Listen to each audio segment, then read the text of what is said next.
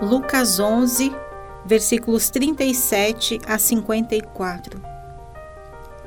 Quando Jesus acabou de falar, um fariseu o convidou para jantar na casa dele. Jesus foi e sentou-se à mesa. O fariseu ficou admirado quando viu que Jesus não tinha se lavado antes de comer. Então o Senhor disse a ele: Vocês, fariseus, lavam o copo e o prato por fora, mas por dentro vocês estão cheios de violência e de maldade. Seus tolos! Quem fez o lado de fora não é o mesmo que fez o lado de dentro? Portanto, deem aos pobres o que está dentro dos seus copos e pratos, e assim tudo ficará limpo para vocês.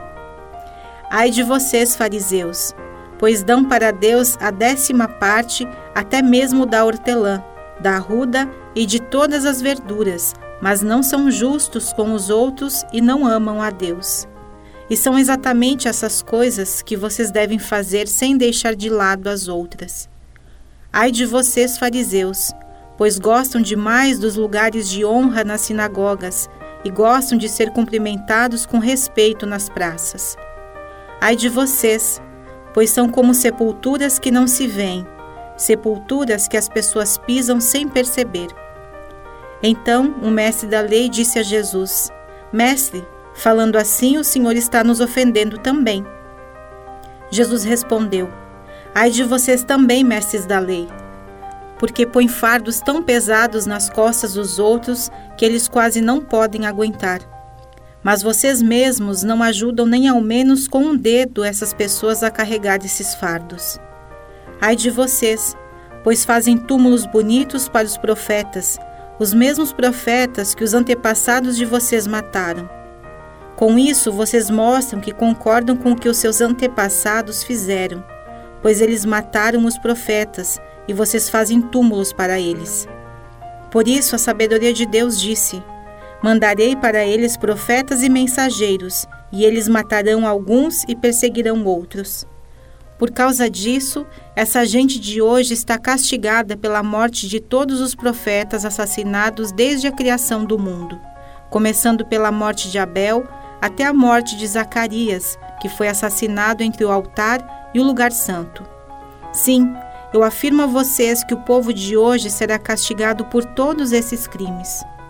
Ai de vocês, mestres da lei, pois guardam a chave que abre a porta da casa da sabedoria, e assim nem vocês mesmos entram, nem deixam os outros entrarem.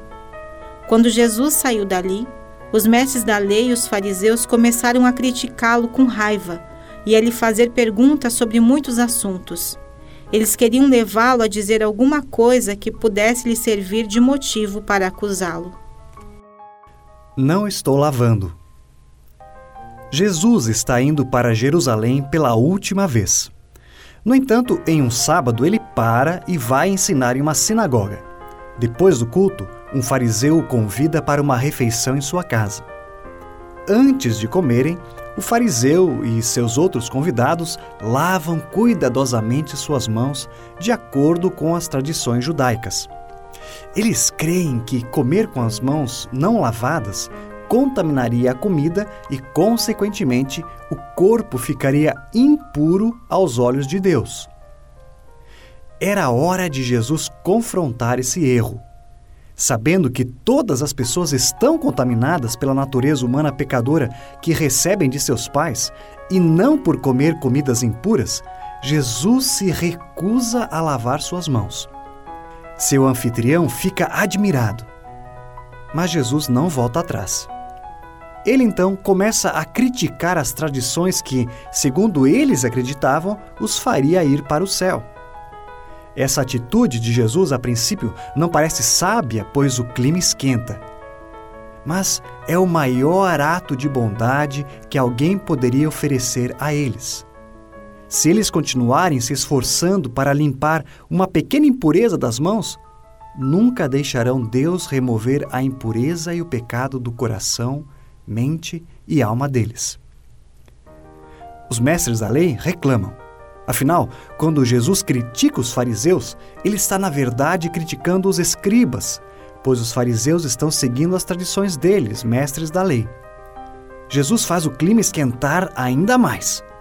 Ele acusa os escribas de enterrar as promessas graciosas de Deus no Antigo Testamento debaixo das tradições deles, as quais enganavam as pessoas, fazendo-as confiar em suas próprias obras, ao invés de confiar de que o perdão gratuito de Deus é dado através de seu filho, o Messias. Os fariseus e escribas o criticam duramente. Eles o pressionam a falar sobre mais coisas e ficam de tocaia, esperando que ele, em um descuido, fale algo que o comprometa. Oremos. Todo-Poderoso Deus, o teu Filho Jesus deixou claro que só há uma maneira de nos chegarmos à tua presença e é através da fé nele. Afasta do meu coração e da minha mente a mentira de que há muitos caminhos a ti. Eu oro em nome de Jesus. Amém.